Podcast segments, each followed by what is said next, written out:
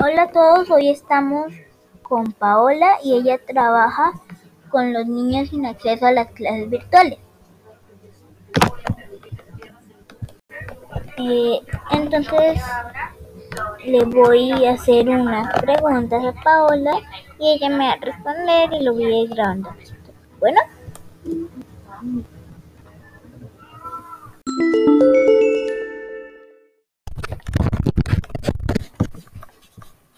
¿En qué institución trabajas? Trabajo en la institución técnico industrial de Guerrero Molina. ¿Con cuántos niños y niñas trabajas al día? Al día tengo un promedio de 150 a 200 estudiantes. Eh, ¿qué, ha, ¿qué, ha, pasado con, con las clases durante la pandemia? Bueno, me ha tocado ajustarlas para poder trabajar con los estudiantes a través de los grupos de WhatsApp. Eh, ¿Qué te dicen tus alumnos de cómo se sienten en las clases? Bueno, hasta ahora no he tenido complicaciones con ellos porque mi curso es de diseño tecnológico, entonces nosotros lo que hacemos es precisamente apropiarnos de las diferentes aplicaciones que cuentan en sus dispositivos móviles para hacer más fácil y prácticas las clases durante las jornadas escolares. ¿Cómo has vivido en este proceso de las clases virtuales? Bueno, la verdad es un proceso bastante complejo. Siento que se trabajan más horas al día.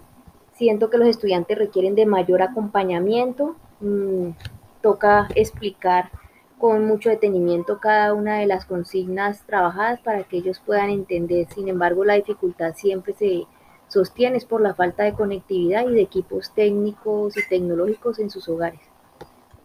¿Hay poca participación de tus estudiantes?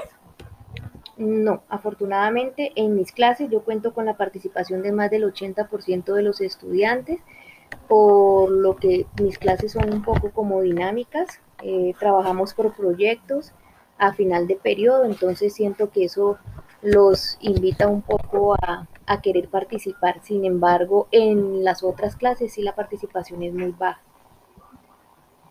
¿Por qué crees que en las otras clases sí la participación es muy baja?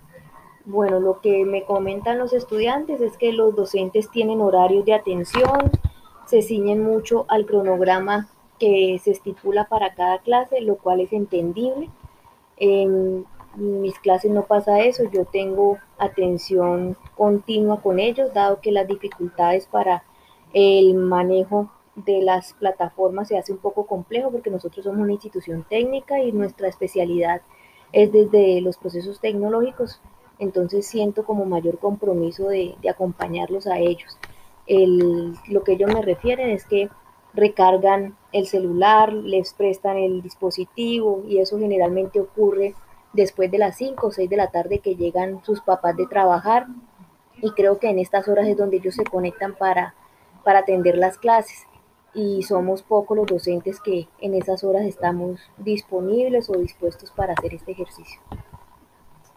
Y la última pregunta, ¿cómo te sientes que cómo sientes que estás ayudando a tus estudiantes?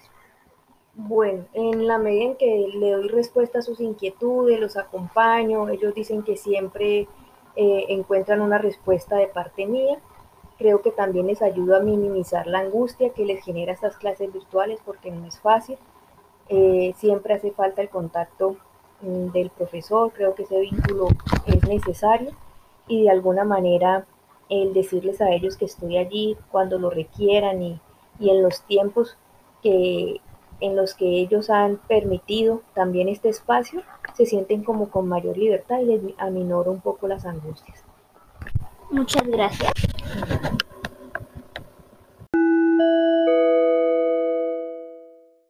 Bueno, hasta aquí el podcast de hoy y espero que les haya gustado mucho.